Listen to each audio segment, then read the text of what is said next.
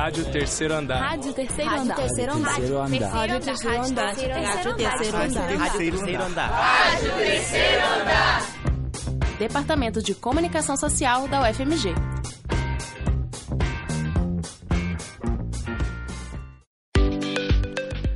Olá, ouvintes.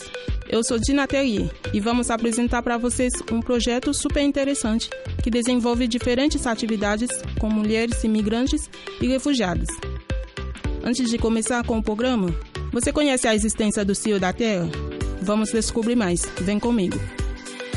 O CIO da Terra é um coletivo de mulheres migrantes. Conversamos com a Luciana Pereira Lorenzi, que é pedagoga e estudante de Ciências Sociais na UFMG. Ela contou um pouco como foi que surgiu o coletivo. Começou como projeto mesmo. Foi lá no, no Centro Zami, no antigo Centro Zami. Eu trabalhava na orientação social e nós criamos um projeto é, chamado Projeto Mulheres. Então, era uma migrante, que era uma filha de Jesus, que participava com a gente, espanhola, a irmã Caridade, e outras brasileiras tentando fundar um projeto para mulheres migrantes. E aí, é, depois entrou uma. Eu fiz uma chamada aberta de novo para migrantes, e aí chegou um novo grupo que já está aqui há mais tempo. Esse novo grupo se apropriou do, do, do, projeto e aí a gente conseguiu fundar um coletivo com ideais próprios, objetivos, metodologia própria. E aí desvinculou do Centros AMI e tornou-se um, um coletivo à parte, já não um projeto, mas um coletivo, que a gente já começou a chamar de Sil da Terra.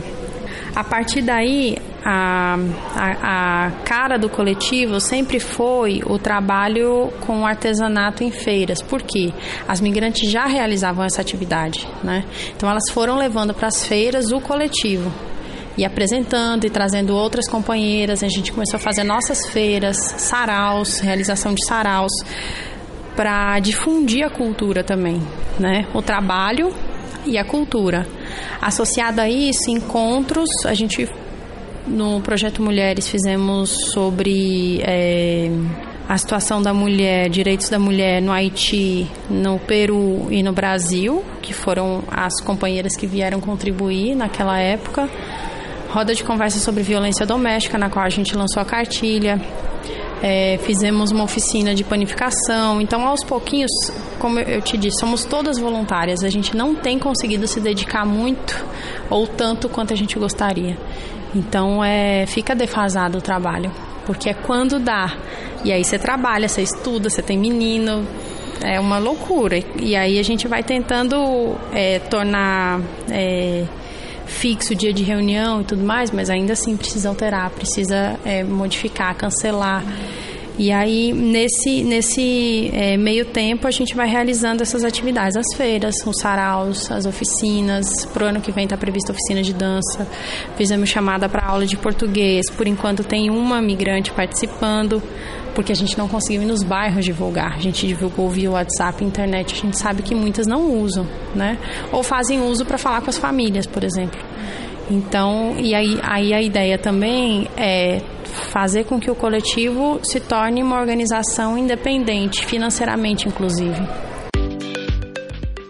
As mulheres que participam desse coletivo são de diversas nacionalidades, como chilenas, colombianas, haitianas, peruanas, senegalesas e brasileiras que se reúnem por meio da sororidade. A artesã e empreendedora Marinera é de Peru e está no Brasil há 18 anos ela nos contou como é morar fora de sua casa.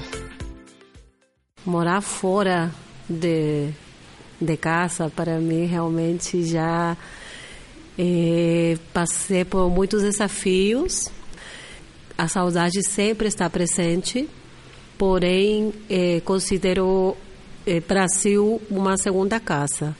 É, é o lugar onde criei raízes e iniciei uma vida da qual é, me deu uma família, tenho um filho, tenho um companheiro, então eh, não tem como não sentir amor por, por esse país, né? É, claro, tem situações, momentos em que a gente precisa rever seus seres, voltar para casa, se contactar de novo do, com suas raízes. Então, eu tento e faço sempre o possível por visitar meu país, reencontrar com a família, os amigos, uma vez por ano. Ela ainda ressalta como é fazer parte desse coletivo e contou sobre a sua experiência. O coletivo faço parte desde o início, já tem, eu, é, eu acredito que um ano e meio já de, de formado. Estou acompanhando desde o início que fui convidada. E bom, o coletivo, o coletivo de mulheres migrantes, Céu da Terra, somos um grupo de mulheres que nos juntamos através da sororidade, compartilhamos nossas vivências do dia a dia, é um espaço de fortalecimento como mulheres, como migrantes. É, é um espaço onde convivimos e nos fortalecemos umas às outras. É, considero que o, é, é muito importante a gente, como migrantes, se fortalecer fazendo encontros, abordando eh, temas, fazendo eh, seminários, fazendo debates, bate-papos sobre realidades que a gente vive no cotidiano como mulheres, como migrantes, como mais independentes que eh, enfrentamos nos, nossa vida no dia a dia, que muitas situações é, nos, a gente atravessa, passa, nas quais podemos compartilhar umas às outras, nos fortalecendo sempre em nossos encontros.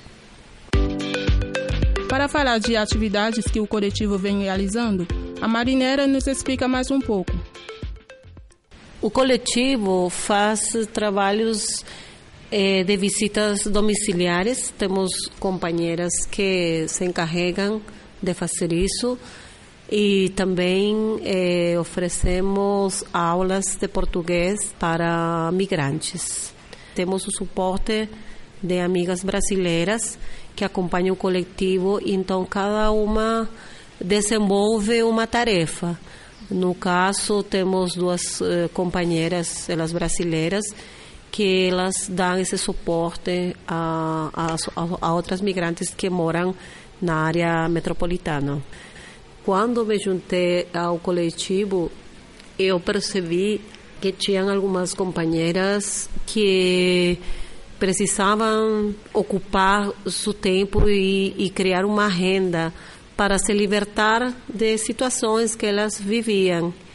E aí eu comecei a, a pensar e a desenvolver espaços de trabalho dentro da UFMG e em outros, em outros lugares, em eventos culturais que acontecem em Belo Horizonte. Formei um grupo de expositoras artesãs, onde eu levava e entrava com proposta de, de participação de artesãs do coletivo Senhor da Terra. Agora temos outro grupo que está também não sei até quando elas provavelmente algumas já moram fixas aqui outras moram em interiores e quando tem eventos elas acompanham esse processo de feiras esse trabalho Conversamos com a Bárbara Mano, que é mestranda em Estudos Linguísticos da Faculdade de Letras na UFMG. Ela é uma das professoras que dá aula de português no coletivo e nos contou sobre o método que utiliza e qual é a maior dificuldade que as mulheres enfrentam na aprendizagem do idioma. Uma das ações do CIO da Terra é justamente oferecer aula de línguas, de língua portuguesa, né, para mulheres imigrantes e refugiadas. E realizamos esse tipo de trabalho direcionando o aprendizado do português para o que elas realmente necessitavam. Por exemplo, é, entrar no mercado de trabalho, é, aprimorar algumas relações sociais, conseguir comunicar-se né, minimamente no dia a dia. E com isso a gente vê a importância mesmo desse trabalho e a importância de dar espaço para que elas também falem das suas necessidades, falem de si e coloquem como que elas se sentem né, nesse momento de acolhida de estabelecimento aqui no Brasil. É, e com isso, ao longo desse processo, a gente também foi percebendo uma série de dificuldades.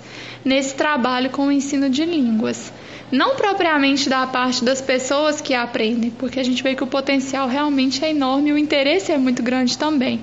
Mas o que a gente percebe é que é, do nosso lado, os métodos de ensino de português, como língua adicional, eles ainda apresentam uma série de obstáculos e de limitações é, que, apesar de darem uma base muito boa, é, precisam o tempo todo ser intermediados por um professor, porque eles são muito restritos é, a contextos imigratórios muito específicos e não dão conta dessa diversidade que existe dentro da imigração.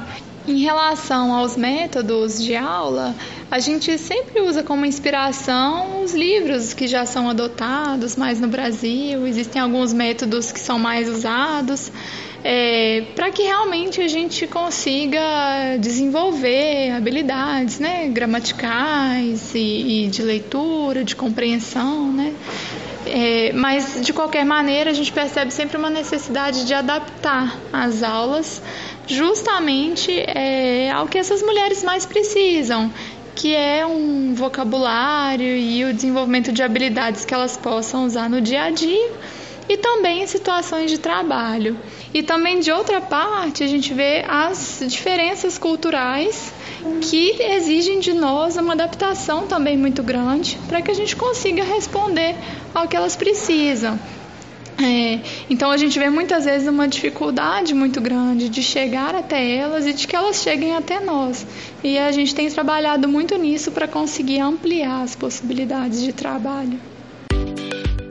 Ao fim da nossa conversa, a Marinera fez questão de destacar um pouco sobre a pressão que a mulher imigrante sente ao morar no país. É, na minha experiência, pelos anos que eu é, levo aqui em Belo Horizonte, existe um, um olhar discriminatório para a migrante negra, indígena, latino-americana, né? É, é diferente a recepção.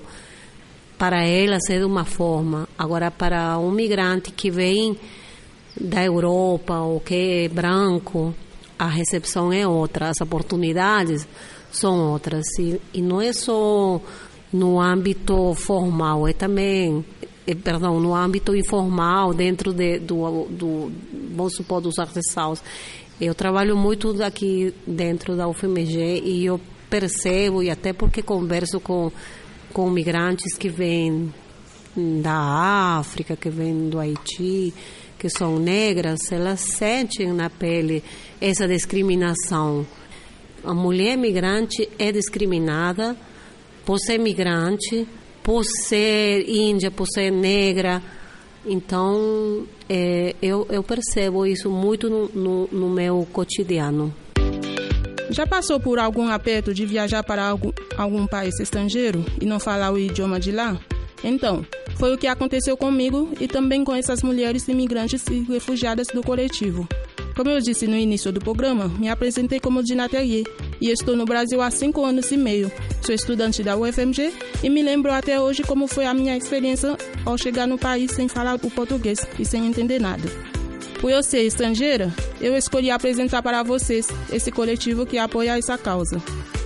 Se você deseja conhecer mais um pouco sobre o coletivo, Basta acessar a página no Facebook, CIO da Terra, Coletiva de Mulheres Migrantes.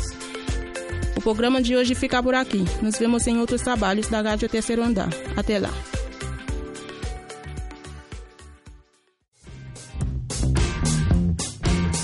Você ouviu uma produção da quarta temporada da Rádio Terceiro Andar. Para ouvir esse e outros programas, acesse o site Rádio Terceiro Andar. Acompanhe Rádio Terceiro Andar no Facebook e no Instagram. Projeto de ensino, pesquisa e extensão vinculado à disciplina de radiojornalismo e mídias digitais. Departamento de Comunicação Social da UFMG. Estagiário do estúdio, Caio Pires. Monitor, Arthur Rialli. Estagiária docente, Mariana Alencar. Coordenação geral, professora Sônia Pessoa.